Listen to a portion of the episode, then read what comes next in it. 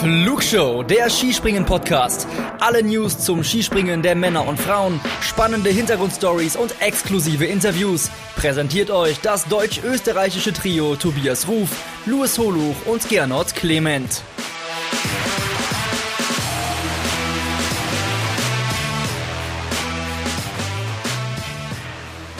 Zwei Wettbewerbe und drei Sieger. Das gibt's auch nicht alle Tage.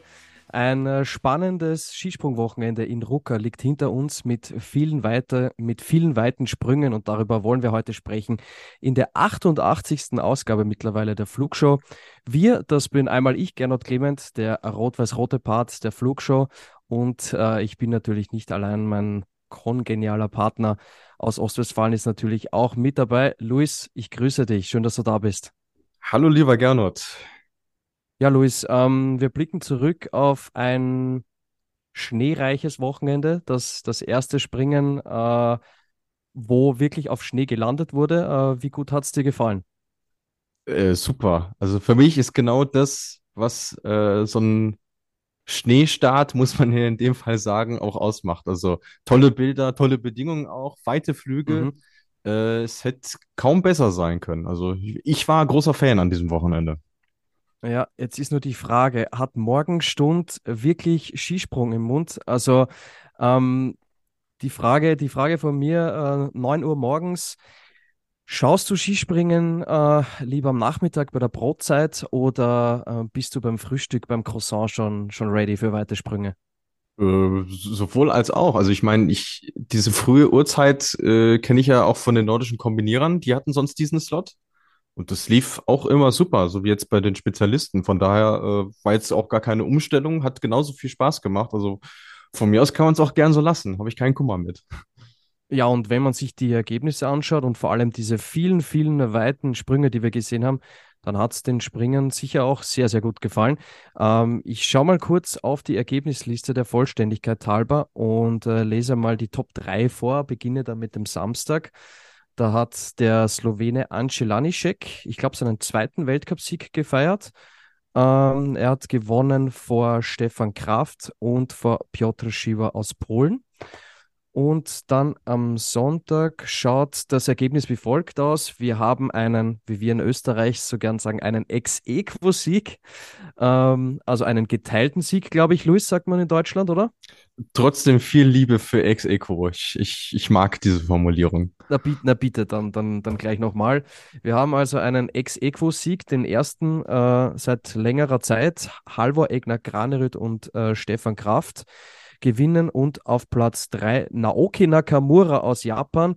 Äh, das kam äh, sehr überraschend, sein erster Podestplatz, aber da werden wir in, in weiterer Folge nochmal äh, drüber reden. Luis, ich glaube, das ist überhaupt der erste Ex-Equo-Sieg der Flugshow-Geschichte, oder? Nee, tatsächlich nicht. Ist es nicht? Oh. Und, äh, und auch beim letzten war Halvor Egner Granerüt mit beteiligt. Das ist ja im Grunde das, äh, das eine Kuriosum an diesem Ding. Okay. Also, ähm, es war der Jetzt bin ich gespannt. Wettkampf in Lahti vergangene Saison, das Einzel, wo er und Ryoyo Kobayashi äh, sich den Sieg geteilt haben. Ah, okay. Und, und was mir jetzt gerade auffällt, es ist nicht nur Halvor Egner Granerüt zum zweiten Mal mit dabei, sondern es es ist auch das zweite Mal auf finnischem Boden. Richtig. Das ist die nächste Kuriosität. Also 27. Februar äh, war der letzte Okay. geteilte Sieg, Lahti. Und jetzt was, was viele gar nicht mitbekommen haben werden, schätze ich mal. Ähm, du wirst dich vielleicht erinnern, als Naoki Nakamura gelandet ist. Da hat man ja Stefan Kraft und Halvor Egner Granerüt gesehen, wie sie nebeneinander auf dieser Bank saßen. Ja, ja, genau. Das fand ich übrigens sehr süß, äh, wie der Halvor Egner Granerüt dann sich gleich drum gekümmert hat, äh, dass, der, dass der Stefan Kraft aber was zum Sitzen kriegt. Äh, fand ich äh, sehr, sehr, war ein schönes Bild, das Ja, der zu sehen, ja. Der, der wusste, dass es selbst für Skispringer auf diesem einen Barhocker dann doch ein bisschen knapp wird für zwei. Und weißt du, was der Halvor Egner Granerüt zum Stefan Kraft gesagt hat, als die dann nebeneinander saßen? Boah, bin gespannt. Er hat ihn gefragt, have you ever had a shared victory before? Also hast du vorher schon mal einen geteilten Sieg gehabt? Stefan Mhm. Kraft hat gesagt, nein. Vier Minuten später war es dann aber soweit. Ja, gut. Natürlich war es dann nicht mehr ganz unwahrscheinlich, dass es passiert, aber äh, wenn man schaut, wer da noch gekommen ist, ne, da waren ja noch zwei Kaliber dabei mit Angelanischek, David Kopacki. Da war es dann ja vielleicht doch nicht ganz realistisch, dass das, dass das so dann funktioniert. Äh, ja, umso schöner, dass man dann eigentlich drei strahlende Gesichter hatten, weil natürlich äh, Naoki Nakamura, der hat ja mit den beiden anderen Kraft und Granerüt um die Wette gestrahlt nach seinem, nach seinem ersten Podestplatz. Ähm, ja, sehr, sehr schön. Das heißt, ähm, der Ex-Equo-Sieg Granerüt äh, Kobayashi in Lahti war auch der bislang letzte. Äh, wenn wir jetzt nur also, vom Skispringen reden, ja, weil es bei den alpinen äh, Skifahrerinnen gab es ja gestern auch einen Ex-Equo-Sieg im Slalom. Na bitte. es ist das Wochenende der Ex-Equo-Siege ja. und äh, Finnland ist anscheinend, Finnland will alle happy machen und deswegen finden die Ex-Equo-Siege auf finnischem Boden statt. Well done, Finnland, ja. Apropos happy, ähm, wer Anfang des Wochenendes überhaupt nicht happy war. Ich weiß, großartige Überleitung, äh, aber ich musste das jetzt aufgreifen. Äh, ich würde sagen, wir rollen das Feld von hinten auf. Bevor wir über einzelne Performances äh, detailliert sprechen, müssen wir über den Start des Wochenendes sprechen, mm, beziehungsweise hat sich der Start sogar verzögert auf Samstag. Nämlich hatten die deutschen Skispringer keine Skier. Die wurden nicht geliefert. Luis, was war da los? Ja, irgendwie ist das mit Ansage passiert, weil die finnischen Fluggesellschaften ja Anfang der Woche schon gestreikt haben. Also die Teams, die noch früher anreisen wollten, sind ja auch an irgendwelchen Flughäfen dann festgesessen. Und bei den Deutschen war es in dem Fall das Gepäck, also vor allem äh, die Ski und die Ausrüstung, die mhm. es äh, von München äh, zunächst nicht nach Helsinki geschafft haben. Ähm, die Springer waren da, aber das Material nicht. So, und das hat äh, Stefan Horngacher dann bei der Mannschaftsführersetzung äh, gebeichtet, könnte man ja, könnte man ja sagen, oder gestanden oder geäußert, wie auch immer. Und dann hat man sich äh, darauf geeinigt, gut, äh, wir haben am Freitag keinen Zeitdruck, äh, verschieben die Quali auf Samstag vor dem Springen ähm, und machen das dann eben so. Das Kuriose war dann, nächste Kuriosität, ähm, es gibt eine FIS-Regel, die besagt, du darfst keine Qualifikation springen oder keinen Wettkampf springen ohne ein offizielles Training. Das hatten die Deutschen ja jetzt nicht. Und es gibt auch eine Regel, die besagt, dass du kein Training außerhalb der Reihe machst. Aber genau das hat die FIS den deutschen Springern jetzt erlaubt, dass sie zumindest einen Probesprung hatten, bevor sie an die Quali gehen konnten. Also das äh, ich glaube, das waren die sich gar nicht bewusst, dass es diesen Widerspruch gibt, aber äh, es ist auf jeden Fall aufgeploppt, als die dann am, am Samstag noch früher als alle anderen das erste Mal von der Schanze gegangen sind. Das heißt, es waren sich auch alle einig und es wurde einstimmig entschieden, dass man die Quali auf Samstagmorgen äh, verschiebt oder gab es da jemanden, der das nicht wollte? Also es ist zumindest nicht nach außen gedrungen. Also nach allem, was okay. ich weiß, äh, waren da alle fein mit. Vor allem eigentlich kannst du die Uhr nachstellen, dass das einmal pro Saison irgendwie passiert. Also dass zumindest Materialien verspätet ankommen. Also im, bei den Skispringerinnen hatten wir das in Japan auch mal, dass ja. das Material nicht da war, dass die Quali dann auch einen Tag verschoben wurde. Also es passiert doch häufiger, als man so denkt. Äh, Gab es da nicht letzte Saison bei den Damen auch so einen Vorfall? Ich, ich habe irgendwie Hinzenbach oder irgendwas im Kopf. War da, hat da, ja, stimmt. Äh, da wurden Bei den Norwegerinnen? Dann, genau, da wurden sich dann Skier ja. ausgeliehen gegenseitig, ja. Stimmt. Ja. Aber Hinzenbach ist richtig, genau, ja. Also ist kein Einzelfall, kann, kann immer mal wieder vorkommen. Und äh, was mir gerade einfällt, es gibt ja diesen Hashtag Ski Jumping Family, der mhm. auf Twitter auch sehr gern benutzt wird oder bei Instagram. Und anhand dieses Beispiels merkt man, es ist wirklich eine Ski Jumping Family. Äh, wenn man sagt, okay, die armen DSV-Springer, die haben keine Skier, sind jetzt extra nach Finnland gereist. Äh, und wir nehmen das in Kauf. Wir stehen am Samstag noch früher auf ähm, und machen die Quali am, am Samstag. Am Sonntag müssen wir es dann sowieso. Am Sonntag war es ja sowieso so geplant. Äh, umso schöner, kollegialer ist es dann, finde ich, dass, dass das für jeden dann auch, auch okay war. Also Ende gut, alles gut. Die Skier sind angekommen und wir haben zwei zwei Wettbewerbe gesehen, zwei sehr spannende Wettbewerbe. Ähm, und Luis, ich würde gern eingangs mit dir über eine Personalie sprechen, die mich äh, besonders beeindruckt hat. Ich glaube, dich auch, Stefan Kraft. Zweiter am Samstag. Da hat ihm nur Ancelanischek um 1,3 Punkte den Sieg weggeschnappt. Und äh, Am Sonntag war es dann so, dass im Halvogner Granerüt nicht seinen ersten Saisonsieg weggeschnappt hat, übrigens seinen 26. Weltcupsieg überhaupt. Er ist damit alleiniger Zweiter in der, der äh, Rekordsieger in Österreich. Es ist nur mehr einer vor ihm und der ist, Luis? Gregor Schlierenzauer, natürlich. Ganz genau, Gregor Schlierenzauer mit seinen 53 Weltcupsiegen. Äh, ja, gut, dass er den Gregor erwischt. Äh, da müsste er in, in Manuel Fettners Fähren vordringen, da müsste er noch ganz schön lang springen. Ähm, aber zurück zu, zu diesem Wochenende, er war, finde ich, der konstanteste, der beständigste. Ja, das sieht man, äh, wenn man sich die Sprungweiten anguckt, ist er schon sehr vorne mit dabei. Er ist auch stilistisch ja. natürlich vorne mit dabei in, in gewohnter Manier, also auch äh, jenseits der Hillsize da den Telemark reingeknallt und halt springerisch auch. Also ich, ich meine, ich habe, glaube ich, so ziemlich jeden Sprung gesehen, den es auch zu sehen gab. Es waren ja dann doch mehr, als wir letzte Woche auch gedacht hatten, weil die Qualis ja doch gezeigt wurden. Ähm, und das war, da war blitzsauber. Er hat nicht einen Fehler drin gesehen und dementsprechend folgerichtig, dass er jetzt mit 180 Punkten äh, aus Ruka erstmal wieder äh, zurück nach Mitteleuropa geflogen ist. Ja, ich kann mich eigentlich an keine Saison erinnern, äh, in der Stefan Kraft so imposant reingestartet ist. Also die, die Ergebnisse sind ja, sind ja wirklich super. Was haben wir gesagt? Dritter, fünfter, zweiter, erster. Ja, das also nach vier Springen das schlechteste Ergebnis an fünfter Platz. Da träumen andere wirklich, große Namen von, ja. Das ist, das ist wirklich hervorragend und das hat jetzt halt auch zur Folge, dass er dem David Kubacki sehr, sehr dicht auf den Fersen ist im Gesamtweltcup. Ja, wir wissen, das hat jetzt nicht so viel Bedeutung, aber es zeigt, äh, mit Stefan Kraft ist aktuell in der Form, in der er im Moment ist. Wir wissen, es ist dauert lang, aber in der Form ist mit ihm absolut zu rechnen. Ich habe ja in unserer Vorschau gesagt, ich sehe ihn zwar schon bei den Top 5, aber nicht ganz, ganz vorne dabei. Ich bin umso happy, happier, glücklicher, äh, wenn es wenn dann doch ist. Genau, also Stefan Kraft, Zweiter und Erster, äh, wirklich Top-Leistungen gezeigt. Äh, insgesamt das, das ÖSV-Team wieder mannschaftlich sehr stark. Das haben wir nach Wieswa auch schon besprochen. Es war auch in, in Finnland wieder so auf einer ich würde sagen, auch sehr anspruchsvollen Schanze. Das hat man doch auch gesehen. Die Streuung ist groß. Also wenn jemand den Absprung äh, nicht ganz erwischt, dann äh, kann es schon passieren, dass man sehr früh runterfällt und irgendwie bei 117 Metern landet. Das haben wir schon einige Male auch gesehen.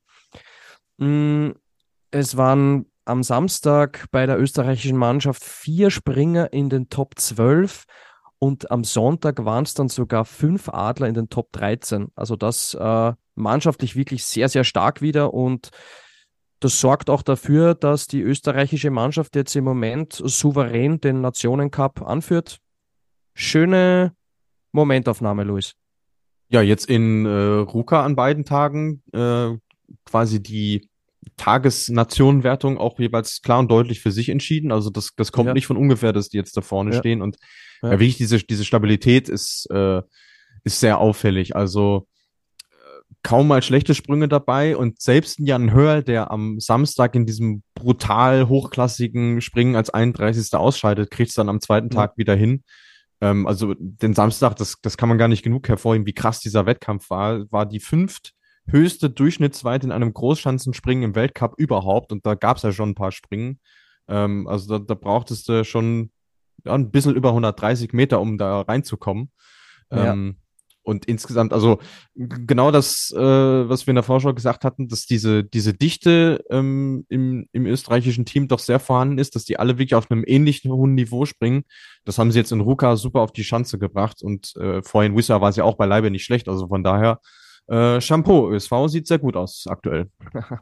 ja, und was ich mir auch gedacht habe, ähm, weil, weil du sagst, die, die, man musste echt eine gewisse Weite erzielen, um überhaupt im zweiten Durchgang mit dabei zu sein. Ähm, Manchmal hast du Springer gesehen, die sind irgendwie bei 135, 136 Metern gelandet und eigentlich denkt man sich als Zuschauer auf den ersten Blick, ja, war doch eigentlich ein guter, solider Sprung.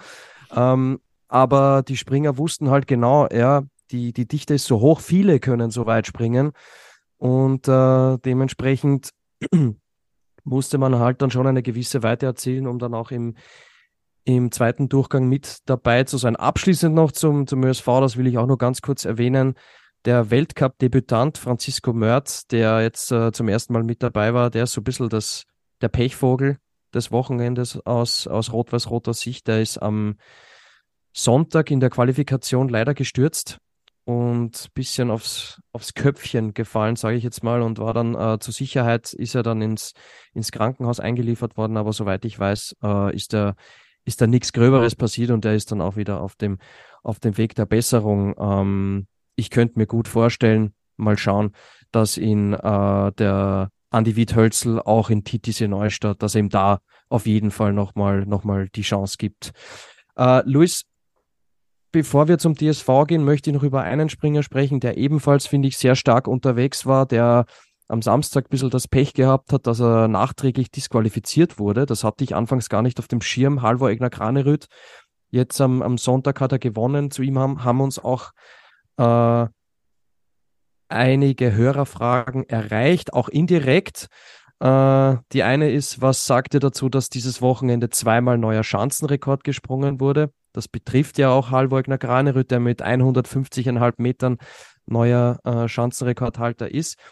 Und auch die Frage äh, vom Thomas, täusche ich mich oder springt Granerüth nun wieder doch sehr weit nach rechts? Ich würde mal sagen, Punkt 1, er springt überragend. Punkt 2, er springt aber trotzdem wieder etwas weiter nach rechts, hat es aber, sage ich jetzt mal, unter Kontrolle. Wie siehst du es? Äh, würde ich ähnlich sehen. Ich äh, bild mir auch ein, dass es sehr viel damit zusammenhängt, wie weit er denn, also wie hoch die Weite ist, die er erzielt. Mhm. Also ja. je weiter er fliegt, desto weiter rechts landet er auch, was ja auch äh, einigermaßen normal ist. Aber ich sag mal, solange es so ist wie jetzt, dann ist es noch vertretbar. Dann verschenkt er ja auch weitentechnisch nichts im Grunde genommen. Ähm, und witzigerweise ist ja in dieser Woche sogar dreimal Schanzenrekord geflogen worden, denn äh, Johann André Vorfang ist ja vorher im inoffiziellen Training auch, äh, ich glaube, sogar 152 Meter geflogen, was echt, was echt irre ist. Aber wenn man sich die Bedingungen an dem Wochenende angeguckt hat, es war auch einfach ein Aufwendteppich, der da gelegt hat oder gelegen ja. hat. Und die Jungs haben das einfach super ausgenutzt. Also die haben sich da drauf gepackt, haben Geschwindigkeit gemacht und sich einfach tragen lassen und dann ja, landest du so weit unten und du landest auch so gut so weit unten, weil ich kann mich nicht dran erinnern, dass ich schon mal so viele äh, Landungen über Hillsize gesehen habe, wo so gnadenlos der Telemark ausgepackt wurde. Also das ja. hat nochmal dazu beigetragen, dass das so hochklassige Wettkämpfe waren an diesem Wochenende. Ja, und das hat auch gezeigt, dass man bei diesen Weiten auch keine Angst um die Springer haben muss, ne? Nee, definitiv nicht. Also äh, gibt ja so Wettbewerbe, wo man sich mal fragen kann, wo sollen die denn noch hinspringen eigentlich? Also auch die Besten. Jetzt im Nachhinein kann man sagen, äh, der Jury wurde recht gegeben und das ist auch toll, dass wir sowas äh, sowas sehen dürfen. Und äh, mein inneres Skisprungherz sagt mir dann, wenn es doch sowas bei den Damen auch noch gäbe, dann, dann würde ich auch gar nicht so viel rumjammern oder nörgeln, was mir ja manchmal unterstellt wird. ähm, Halvor Granerüt für dich äh, auch einer, der im Moment wirklich im allerobersten Regal drinnen ist? Ja, ja, ja. Also äh, wenn er jetzt nicht, wer weiß was, äh, oben, oben einbaut. Ähm, es gab einen Sprung, kann ich mich erinnern, der jetzt nicht ganz optimal war, aber der Rest war, war top. Also wenn er, das kriegt er ab, äh, aktuell sehr regelmäßig abgerufen und dann ist er autom automatisch einer der besten der Welt, gar keine Frage. Also mit Halvogner Granerüt ist zu rechnen hat äh, gestern, also wir nehmen jetzt am Montag auf, beim, beim zweiten Springen Ex-Eco gewonnen mit Stefan Kraft. Am Samstag war es der vierte Platz. Da ist er dann leider nachträglich aufgrund des zu großen Anzugs, glaube ich, war es, äh, dann nachträglich disqualifiziert worden. Was, Luis, doch nicht? Er hat es äh, er hat's auf Twitter geschrieben. Ah ja. Äh, das war, die, es lag tatsächlich diesmal an der Luftdurchlässigkeit. Also der, okay. der, der, Anzug hat, äh, war zu luftdurchlässig, deswegen ist er am Sonntag dann auch äh, einen anderen Anzug gesprungen, also nicht mehr diesen, diesen weißen. Aber das ist schon, das ist schon kurios, dass man erst von einem Springer direkt erfährt, was denn eigentlich das Problem war, weil rein aus der Ergebnisliste erfahren wir es ja leider nicht. Ja, äh, was mir da jetzt einfallen würde, eine Frage. Glaubst du, dass das mit dem neuen Messprozedere zu tun haben könnte? Das wird mich wundern. Ich also ich würde mal auf eine Materialermüdung tippen in dem Fall. Okay, ja. Also dass es da irgendwie Faserrisse oder sowas gab. Ich glaube nicht, dass das mit dem neuen Messsystem zu tun hat, weil ist ja auch nach dem Sprung passiert. Das deutet eigentlich eher nicht drauf hin. Ja, schwer zu sagen. Auf jeden Fall merkt man, was der Halvor Granerit für, ein, für einen Charakter hat, wenn er sowas sogar in den sozialen Medien teilt und seine, seine Fans und die ganze äh, Skisprungfamilie daran, daran teilhaben lässt. Und er ist auf jeden Fall im Moment im aller, aller obersten Regal zu finden. Mm, ich würde jetzt mal behaupten, nicht ganz oder noch nicht ganz im obersten Regal zu finden, mannschaftlich gesehen, aber auch was die Einzelperformances angeht, ist für mich der deutsche Skiverband, Luis. Äh, und deswegen äh, möchte ich jetzt auch die Brücke schlagen zum DSV. Gestern gab es drei Top-10-Plätze zum Abschluss. Für dich, geht es für dich in die richtige Richtung? Gehst du aufgrund der Performance beim zweiten Springen mit einem guten Gefühl heraus aus diesem Wochenende? Also wenn man bedenkt, äh, dass es ja doch relativ schwierige Umstände waren, äh, in die sie in dieses Wochenende überhaupt gegangen sind, da muss man sagen, äh, dann war das in Ordnung, was sie da gezeigt haben. Also sie waren fast allesamt äh, konstant, haben so ihr, ihren, ja, einen guten Basissprung, möchte ich, möchte ich mal sagen, abgeliefert. Äh, dementsprechend waren die Ergebnisse ja auch. Ähm, wie du richtig sagst, mannschaftlich war vor allem der Sonntag äh, sehr, sehr gut. Also hätte ich jetzt auch nicht unbedingt äh, mit gerechnet, dass es, äh, dass wir direkt drei DSV-Adler in den Top Ten hatten. Und wer mir vor allem sehr gut gefallen hat dieses Wochenende, wie schon in Wiesba auch, war Pius Paschke. Also der ist ja. aktuell sehr gut drauf.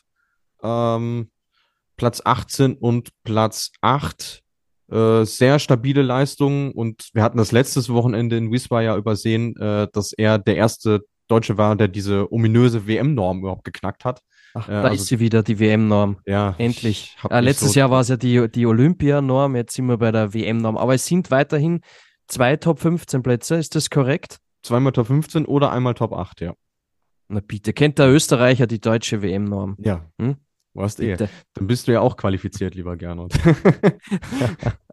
nee, also das passt schon. Das ist schon, äh, das war schon in, in Ordnung. Der einzige, der mir insgesamt noch so ein bisschen äh, Sorgen macht, ist der, ist der Konstantin Schmid. Da ist, ist glaube ich, selber auch nicht zufrieden mit dem, wie es aktuell läuft. Es ist immer ein relativ solider Sprung dabei und einer, der dann nicht so gut ist und dann kommst du einfach nicht äh, in die Top 20 rein aktuell bei dem, Level, aber auch der hat Ansätze gezeigt, dass es definitiv in die richtige Richtung geht und dementsprechend äh, kann man schon deutlich zufriedener sein als mit dem, was man da in Whisper fabriziert hat.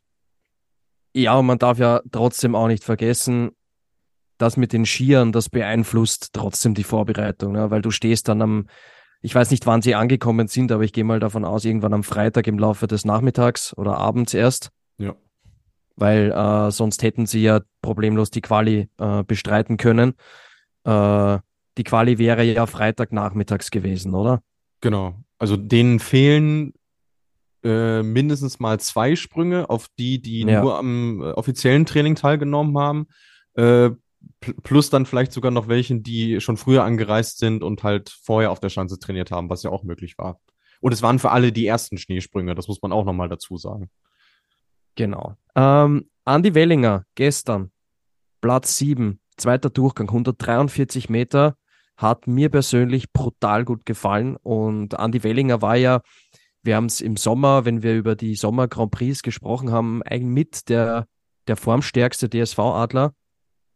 Ich glaube, der zweite Sprung, das war für mich wieder der Wellinger, den wir über den Sommer gesehen haben. Inwiefern stimmst du mir dazu?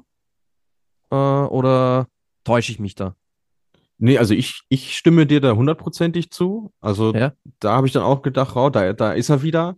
Äh, und er hat er hat selber auch gesagt. Also er hat selber gesagt, das war, das war der erste, ich glaube, er hat sogar wörtlich gesagt, das war der erste richtige Skisprung, den er diesen Winter gemacht hat. Und das verdeutlicht einerseits, ähm, dass sein äh, Grundniveau schon sehr, sehr ja. hoch ist, weil das vorher ja. war ja nicht schlecht.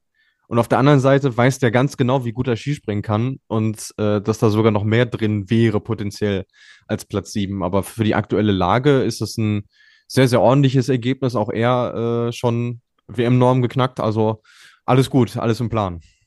Ja, und da lohnt sich auf jeden Fall auch nochmal ein Blick auf die FIS-Ergebnisliste, Luis. Der Mhm. Andi Wellinger war 17. nach dem ersten Durchgang. Und wenn man nur isoliert den Sprung aus dem zweiten Durchgang betrachtet, dann ist er auf Platz 3.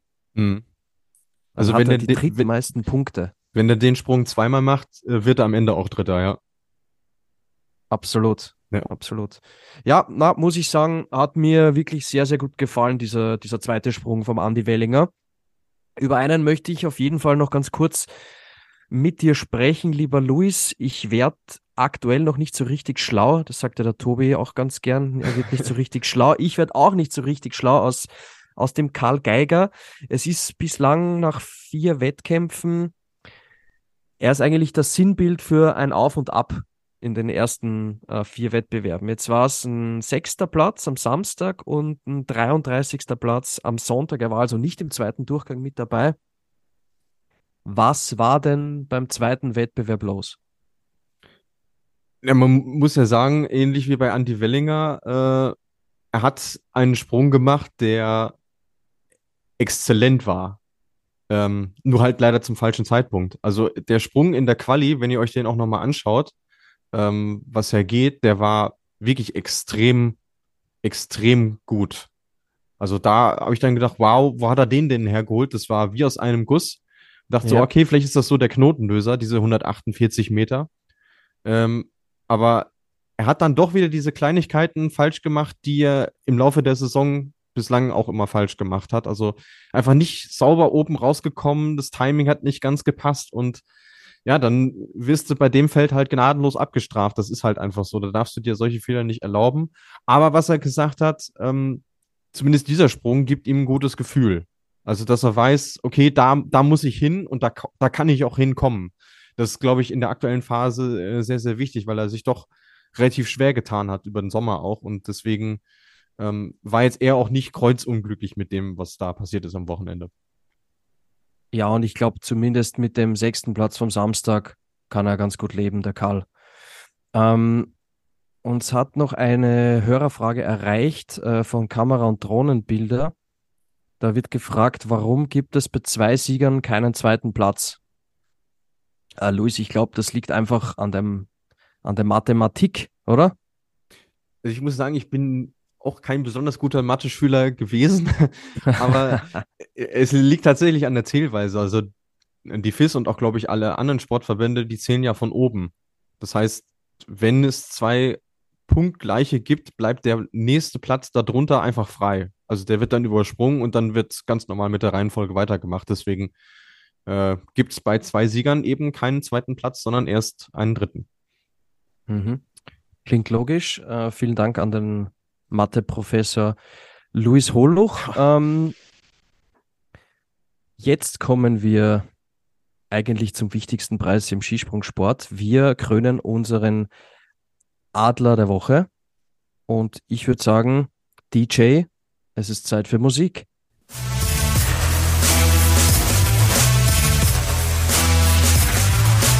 Die Flugshow präsentiert den Adler des Wochenendes. Und ich glaube, wenn mich nicht alles täuscht, haben uns auch äh, einige Vorschläge dazu erreicht, lieber Gernot. Also die Hörerinnen und Hörer waren der Fährte schon auf der richtigen Spur. Ja, ich kann auch äh, gleich mal namentlich erwähnen, unter anderem der Nico hat uns geschrieben, äh, inwiefern Bresadola, ich schmeiß ihn jetzt gleich mal in den Ring, inwiefern uns Bresadola überraschen könnte. Ähm, der Jan Niklas hat uns geschrieben, Adler der Woche für ihn, Bresadola. Äh, Paula hat uns geschrieben, die solide Leistung, was, was, was wir zur soliden Leistung von Bresadola sagen. Also eigentlich ähm, dafür, dass Stefan Kraft und, und Halvor Graneröd somit die beeindruckendsten Springer waren an dem Wochenende, äh, bin ich doch überrascht, dass Giovanni Bresadola eigentlich der Name ist, der am häufigsten genannt wird in den Hörerfragen. Ja, ich glaube, weil wir es einfach nicht mehr gewohnt sind, dass da ein Italiener in den Top 20 auftaucht und das auch noch an beiden Tagen. Und ich meine, am Samstag schon, schon super äh, losgelegt in diesem hochklassigen Bewerb, äh, Mhm. sich einigermaßen knapp ins Finale gezittert, aber auch da, der zweite Sprung war der drittbeste im gesamten zweiten Durchgang und so steht am Ende Platz 11 und damit äh, sein bestes Weltcup-Ergebnis bislang. Das hat er dann am Sonntag nochmal einigermaßen bestätigen können mit äh, Rang 18. Auch da war der zweite Sprung wieder der, der bessere. Er steht jetzt bei vier Punkte Platzierungen in Folge und im Gesamtweltcup damit vor so Herrschaften wie Kamis Doch, Michael Halbe, Karl Geiger, Ryoyo Kobayashi. Ähm, hat man alle schon mal gehört, diese Namen und dementsprechend ähm, haben wir uns jetzt im Last Minute noch umentschieden, weil wir uns eigentlich in der Gruppe schon auf Pius Paschke äh, festgelegt hatten und wir hoffen jetzt, sobald diese Aufnahme draußen ist, dass der Tobi uns äh, damit am Leben lässt. ja, aber wir haben ja den Pius Paschke trotzdem hervorgehoben und, und auch gelobt. Äh, Stichwort WM-Norm geknackt. Also ähm, genau darüber haben wir ja auch gesprochen.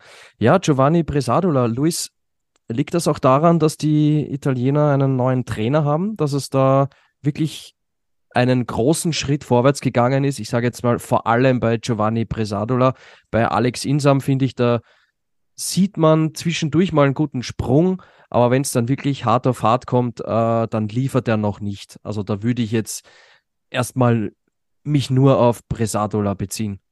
Definitiv. Also ähm, er ist ja auch der alleinige Punktelieferant aktuell bei den Italienern mit seinen ja. 59 Zählern. Und da muss man sagen, ja, David Jirotek, der zu Saisonbeginn kam, ähm, hat bei ihm offensichtlich schon ein paar Kniffe gefunden, wie er ihn noch besser machen kann, weil wir hatten ja auch in der letzten Saison schon so das Gefühl, in dem Burschen, das schlummert Potenzial. Also das, das könnte einer werden. Ja. Ähm, das, das verfestigt sich jetzt. Also von daher äh, haben sie damit einen guten Griff gelandet, auf jeden Fall, ja. Ja, und ich glaube, da können wir uns auch immer auch mal auf die Schulter klopfen, weil wir haben ja in der Vorschau auch gesagt, Giovanni Bresadola ist einer, äh, den, den sollten wir im Fokus haben, mal schauen, wie sich, wie sich der entwickelt und dass der jetzt wirklich viermal in Folge in den Punkten war, das finde ich schon richtig, richtig stark. Ich meine, so viele andere Kandidaten aus kleineren Nationen, wie wir schon festgestellt haben, haben wir ja auch nicht. Ja. Also da ist er schon mit der Vorreiter auf jeden Fall und mein, äh, wir sprechen immer von den nächsten Großereignissen, die da kommen und die Italiener können das bitter vertragen. Das äh, ist zu 2026 zumindest mal einen, aber hoffentlich dann vier Skispringer gibt, die äh, zur Weltelite mit dazugehören. Absolut. Und es ist, finde ich, sehr erfrischend, auch wenn man das mit den Damen vergleicht. Bei den Damen hast du ja unter anderem, ich würde jetzt sagen, Frankreich und Kanada noch als, als zusätzliche äh, Nationen mit dabei. Bei den Herren ist es jetzt ein Italiener, der da, der da diese, diese Rolle einnimmt. Und ich sage jetzt mal, es ist ein bisschen Fußballjargon, aber die großen Nationen ärgern kann. Weißt? Mhm, ja, das, voll. Ich meine, das, das macht ja für uns auch schön, dass wir nicht immer nur über ja. Österreicher, äh, Norweger, Polen, Slowenen und Deutsche sprechen, die da für Furore sorgen, sondern diese Farbtupfer, die gehören zum Skispringen unbedingt dazu. Ja, vielleicht nimmt der Giovanni Bresadola, den ich übrigens, äh, da freue ich mich schon sehr drauf, gern auf einer Skiflugschanze bald sehen möchte. Also da freue ich mich besonders drauf, weil ich habe das Gefühl, der hat wirklich gute Fliegerqualitäten. Äh, was er dann zum Beispiel Ende Januar dann am Kulm uns zeigt. Ähm, und, und ja, na, vielleicht kann er diese Rolle einnehmen von vielleicht von einem Mackenzie Boyd Klaus, der ja in den letzten Jahren äh, auch so ein bisschen dieser dieser Lonesome Rider war äh, ja. in, den, in den Top 15, sage ich jetzt mal. Ich habe mich jetzt nur gewundert, dass du Januar gesagt hast und nicht Jänner, wenn du schon mit Ex-Equo um dich wirbst, lieber Gernot. Ja, ähm, ich weiß. Aber erinner dich, wann ist uns Giovanni Presadola das erste Mal aufgefallen? Weißt du es noch? Ich weiß es, na, ich habe es nicht mehr genau am Schirm. War es war's, sogar ein Skifliegen? Ja, ja, Skiflug WM 2020. Planitza. Planitza. Da ist er doch sogar das, unter die Top 30 gesprungen. Da, wo Karl Geiger dem, dem Halvor den, den WM-Titel weggeschnappt hat um 0,5 Punkte. Ja. Bingo. Okay. Wie viel da ist er da geworden, der Giovanni? Oh, das weiß ich nicht mehr. Ich glaube, 22., 24. sowas in okay. der Gegend. Ja, whatever. Aber ja, siehst, ist er uns beim Skifliegen das mhm. erste Mal aufgefallen. Also ich wollte dir eigentlich im Grunde nur recht geben, lieber Gernot. Ja, danke, danke, danke. Und äh, nett auch, dass du mich an das mit dem, mit dem Januar, Jänner äh, erinnert hast. Genau, Adler der Woche, Giovanni Bresadola. An der Stelle herzlichen Glückwunsch. Ich glaube, der geht mit einem großen Grinser raus aus dem Wochenende. Äh, das kann ein Jojo Kobayashi nicht behaupten. Ich glaube, der geht mit einem zornigen Gesicht aus diesem Wochenende heraus, Luis. Äh, wenn ich mir die Ergebnisse anschaue, die ich mir notiert habe von Jojo Kobayashi in dieser Saison, für mich ist er ja in Tippspiel die Nummer zwei im Gesamtweltcup. Danach sieht es im Moment überhaupt nicht aus. Mhm. Äh, und die Ergebnisse sprechen auch eine deutliche Sprache. Siebter, noch okay, aber dann 30., 41., 23. Was ist da los, Luis Holoch? An welchen, wenn, wenn Luis Holoch Trainer von Jojo Kobayashi wäre, an, an welchen Stellschrauben würde er drehen? Äh, ja, das ist echt schwierig, weil ähnlich wie du mit Karl Geiger werde ich nicht schlau aus Ryoyo Kobayashi. Also ich, ich weiß nicht so recht. Also jetzt so von der Absprungbewegung her, was ihn ja immer so ausgezeichnet hat, finde ich es weiterhin sehr gut, was er da macht, aber ja. irgendwie kriegt er die Geschwindigkeit noch nicht auf die Schanze. Also es fehlt ihm so dieses, dieses Super Special aktuell. Und wie schon oft in dieser Folge gesagt, das kannst du dir auch als Ryoyo Kobayashi aktuell nicht erlauben, so gut wie das Feld beisammen ist. Also ich, ich bilde mir ein, es sind wirklich nur Kleinigkeiten, an denen er drehen muss. Und man muss sagen, gerade in Ruka machen äh, Kleinigkeiten halt sehr viel auch an weiter aus. Also da bist du schnell mal zehn Meter weiter hinten, während du auf einer anderen Großschanze vielleicht drei, vier Meter weiter hinten bist. Ähm, aber, naja, ich sag mal, bis zur Tournee, wo er sonst immer so gut in Schuss war, ist es nicht mehr allzu lang und die beiden Male, wo er das Ding gewonnen hat, war er besser in Form. Deswegen mhm. muss man sich, glaube ich, schon so ein bisschen Sorgen um ihn machen. Das äh, sieht nicht so toll aus aktuell bei ihm. Ich habe davon gehört, dass er, was die Vorbereitung angeht, weit weniger Sprünge absolviert hat als in den letzten Jahren. Hast du das auch gehört? Ja, aber war, er, er war, glaube ich, auch nicht ganz fit. Also er hatte ja. ab und zu mal ein paar Wehwehchen. Also das könnte durchaus eine Rolle spielen, ja. Ja. Kommt wahrscheinlich viel zusammen. Ja, ich sag mal, wenn die Grundlagenfitness stimmt, kannst du ja auch mit wenig Sprüngen gute Leistungen bringen. Äh, Gerade jetzt mit wenig, mit wenig Schneesprüngen. Also eigentlich beginnt ja jetzt nochmal eine neue Zeitrechnung, wenn du so willst. Ähm, und also ich erhoffe mir auch, dass er die nächsten Wochen jetzt einen Aufwärtstrend zeigt, weil das sind eigentlich alles Chancen, die ihm liegen. Also TTC Neustadt gar nicht so unähnlich zu Ruka, auch eher Fliegerschanze. Mhm. Auch in Engelberg kannst du fliegen.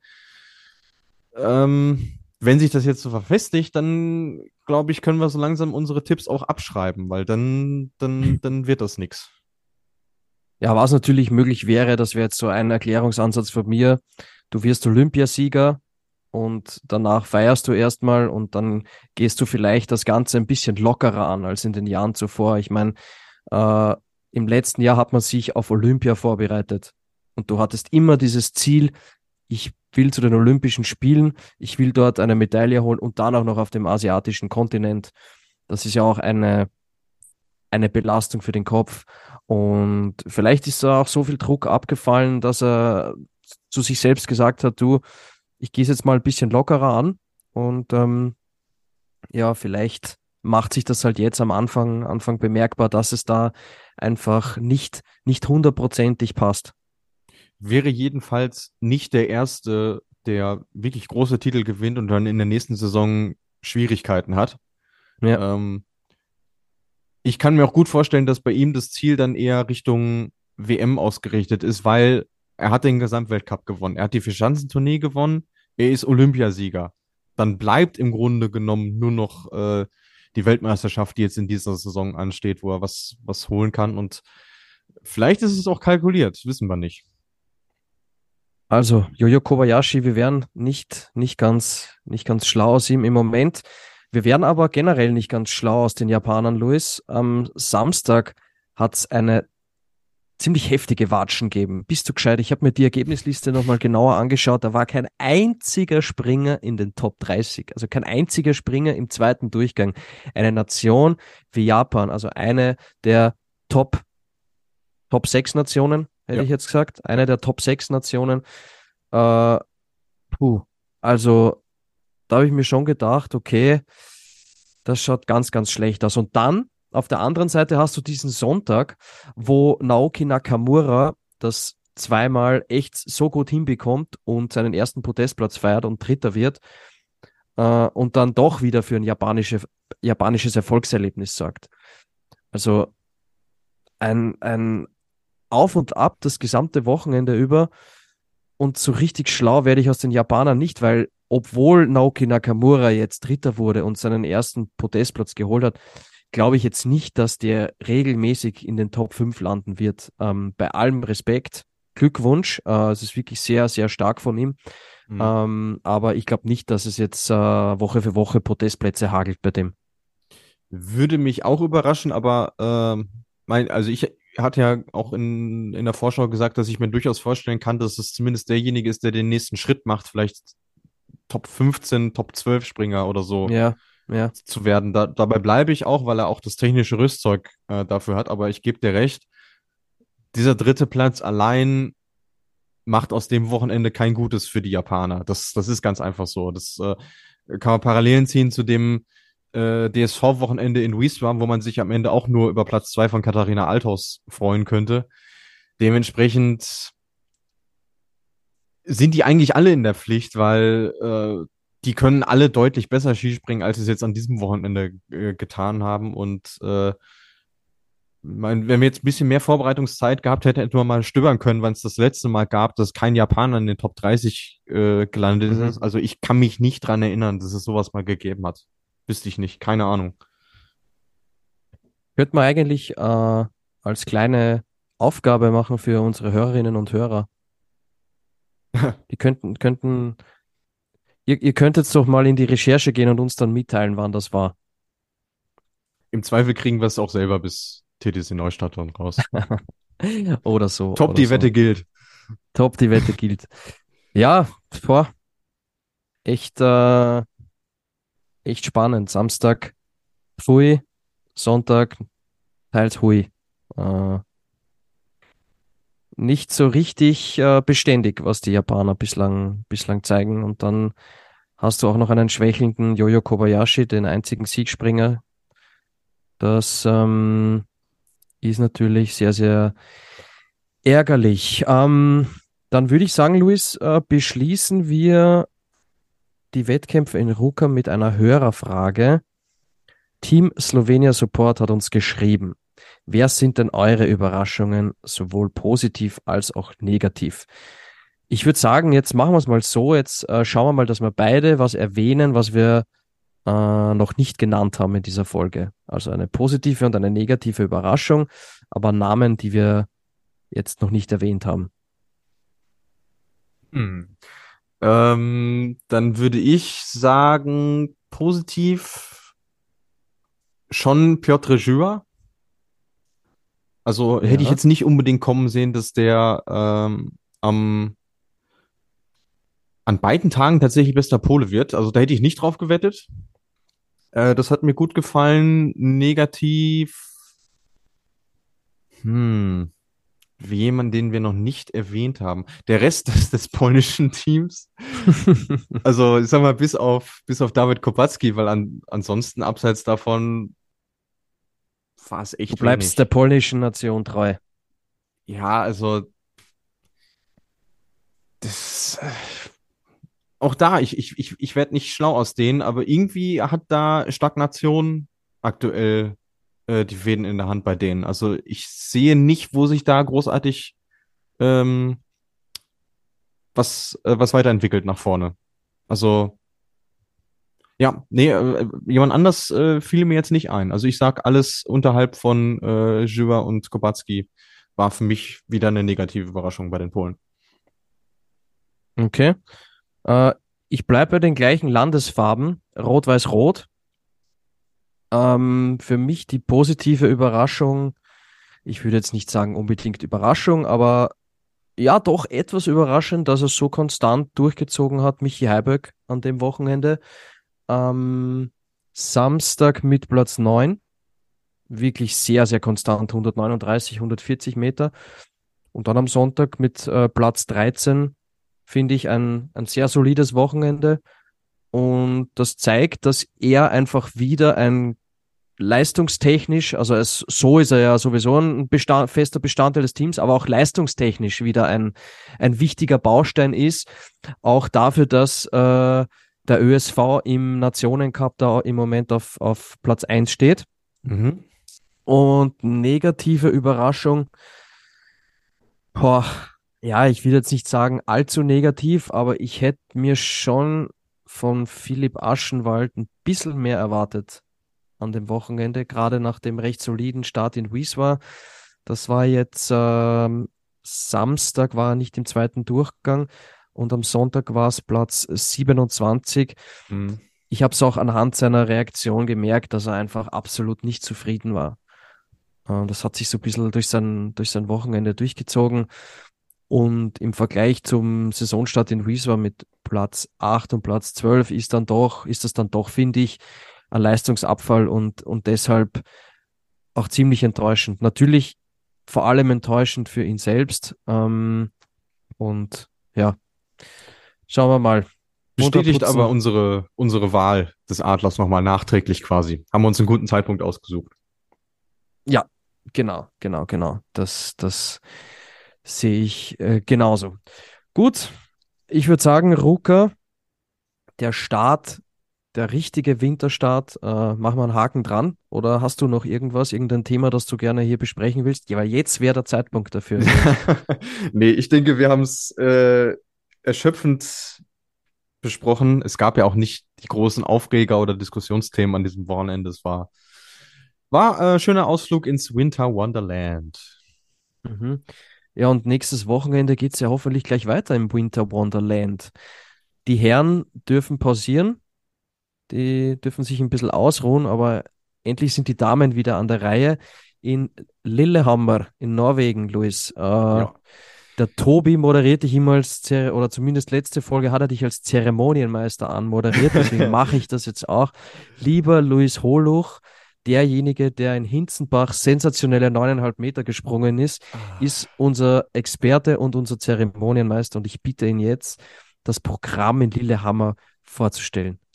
Sehr gerne doch. Wir legen los am Freitag, den 2.12. um 17.30 Uhr mit der Qualifikation auf der Normalschanze. Dann gibt es am Sonnabend, am Samstag, wie man hierzulande auch sagt, um 16.30 Uhr den äh, Wettkampf auf der Normalschanze. Am Sonntag nehmen wir dann einen Schanzenwechsel vor, wechseln auf die Großschanze. Vielleicht gibt es ja den einen oder anderen Hausrekord, würde mich persönlich freuen. Ähm, 15.30 Uhr die Qualifikation und 16.30 Uhr der erste Wertungsdurchgang. Beide Springen wird es im Bonuskanal im Eurosport Player zu sehen geben. Ähm, und die Kollegen von ORF Sport Plus sind zumindest ab 17.10 Uhr drauf. Also zumindest den zweiten Durchgang könnt ihr dort in voller Länge sehen. Bei den öffentlich-rechtlichen in Deutschland habe ich nichts gefunden. Hm? Also äh, die behandeln das Wochenende offenbar so, als ob wirklich frei wäre, was ja nicht so stimmt äh, und deswegen umso bedauerlicher ist. Aber äh, vielleicht könnt ihr ja auf anderen Wegen irgendwie an Bewegbilder kommen. Ja, und vor allem ist es die Generalprobe zur Raw Air eigentlich, ne? Weil. In, also. Ja. Ich weiß auch nicht, also äh, so langsam könnten wir so eine Flugshow Jukebox äh, einrichtet, dass wir nur noch irgendwelche Knöpfe drücken und dann äh, das gleiche immer wieder abspielen, habe ich so das Gefühl. Ja, mir, würde da auch noch die Juryverkürzungen würden mir da auch noch oh, einfallen. Ja. Das da, hört ihr dann, da könnte man auch das hört ihr dann nächste Folge wieder, ja. Das, das Flugshow Nippelboard könnte man, ah, könnte man einführen. Ja, Stefan Raab, gefällt das. Ja, oder? Wahnsinn, oder? Unfassbar, ja. ja. Unfassbar, ja. So. so ähm, ah, Luis, komm, jetzt äh, bitte nochmal kurz konzentrieren. Äh, liebe Hörerinnen und Hörer, bitte seht es uns nach. Es ist im Moment wirklich eine sehr sportintensive Zeit. Ich habe viel mit der Fußball-Weltmeisterschaft zu tun. Ähm, der Luis arbeitet sowieso 24-7, äh, unser Vollblutexperte. Ähm, also seht uns das nach, wenn wir, ja, wie soll ich sagen, ein bisschen hyperaktiv, würde ich es jetzt einfach mal bezeichnen, sind. Ähm, genau, also die Herren der Schöpfung, die pausieren am kommenden Wochenende. Da geht es übernächstes Wochenende weiter in TTC Neustadt. Luis, wie schaut's denn dort aus? Gibt es einen aktuellen Wetterbericht? Meld dich doch mal live vor Ort aus TTC Neustadt und bericht uns mal, wie die Lage ist. Soll ich jetzt quasi hier die äh, Flugshow Antonia Rados machen quasi, ja? Switch Reloaded ja, äh, Zuschauer werden wissen, was ich meine. also Äh, es gibt ja diese wunderschöne Livecam auf der Homepage des, äh, des Veranstalters. Könnt ihr auch mal vorbeischauen, weltcupskispringen.com. Und ihr werdet sehen, dass aktuell die Schanze noch nicht mit einer Schneeflocke bedeckt ist. Ähm, es schaut aktuell nicht gut aus. Sie haben ein bisschen Restschnee vom letzten Winter. Das heißt also so eine eiserne Reserve durch Snowfarming. Äh, das soll helfen. Und jetzt Mhm. diese Woche soll es zumindest gegen Ende der Woche kälter werden, dass man dann hoffentlich künstlichen Schnee produzieren kann. Weil natürlicher Schnee wird augenscheinlich nicht mehr fallen bis dorthin. Und so langsam drängt die Zeit ja auch. Deswegen sind die Daumen weiterhin gedrückt. Ähm, ja, um es mit Rainer Kallmund zu sagen, die Chancen, dass es stattfindet, stehen 50 zu 50 oder 60 zu 60. Puh.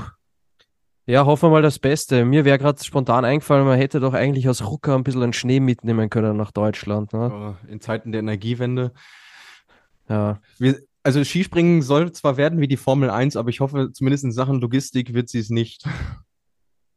Luis, hör auf. Skispringen wird niemals wie die Formel 1. Sagt es nicht mir, sagt es dann Pertile lieber gerne. Ja, ich möchte das hier in diesem Podcast nicht mehr hören, dass die, das Skispringen mit der Formel 1 verglichen wird.